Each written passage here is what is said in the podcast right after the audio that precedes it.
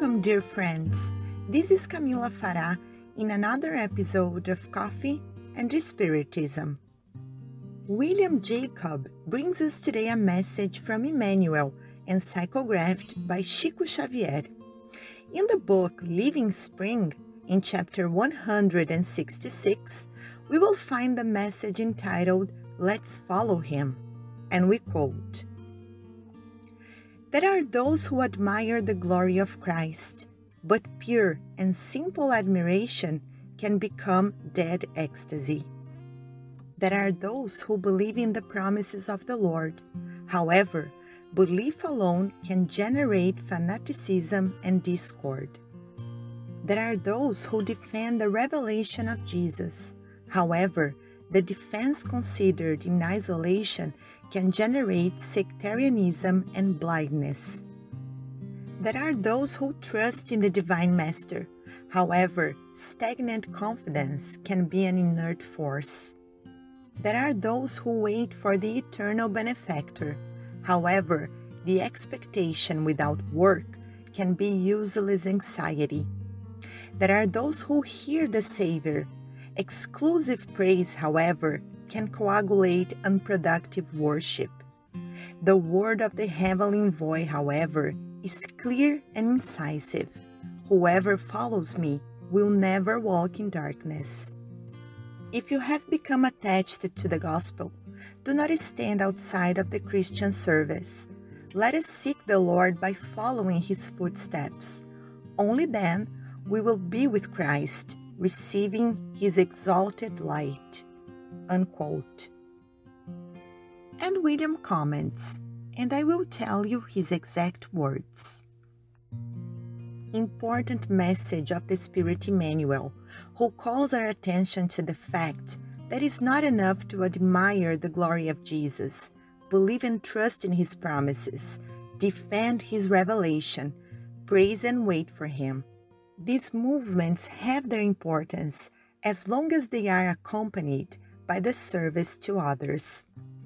Christianity invites the individual to do something more and better for society that something else can be to extend the hand to the fallen, a plate of food to those who are hungry, a sweater to those who are cold, a fraternal visit, whether in a hospital, a nursing home, a shelter for children or refugees, and so many other ways to relieve the pain and distress of those who feel them in their most varied forms and intensities.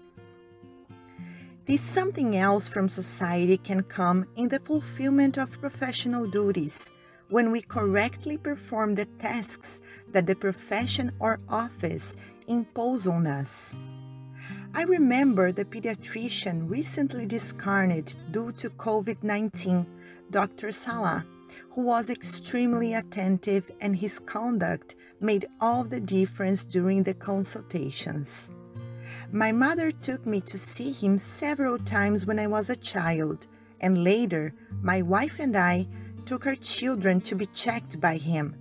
We even joked that we went to the appointment and we already got out better because of the affection he displayed and the attention he gave to children and parents. On the day of his discarnation, I remembered an episode that happened many years ago and that marked us deeply. My eldest son, Fabio, had a fever, so we took him to see Dr. Sala. He passed the guidelines and the necessary medication. So far, so good, no big deal. But what surprised us was that on the next day, he called us to find out about Fabio something that seemed simple, but that no other doctor had done until then. I am not trying to say that other pediatricians are wrong for not doing that on the next day.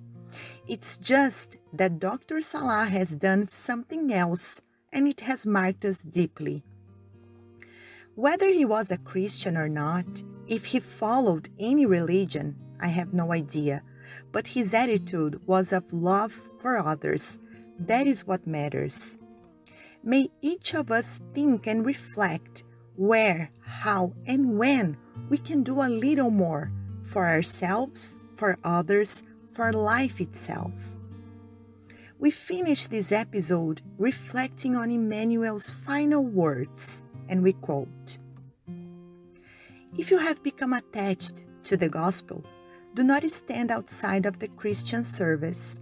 Let us seek the Lord by following his footsteps. Only then we will be with Christ, receiving his exalted light. Unquote. Peace and love to you all, and until the next episode of Coffee and Spiritism.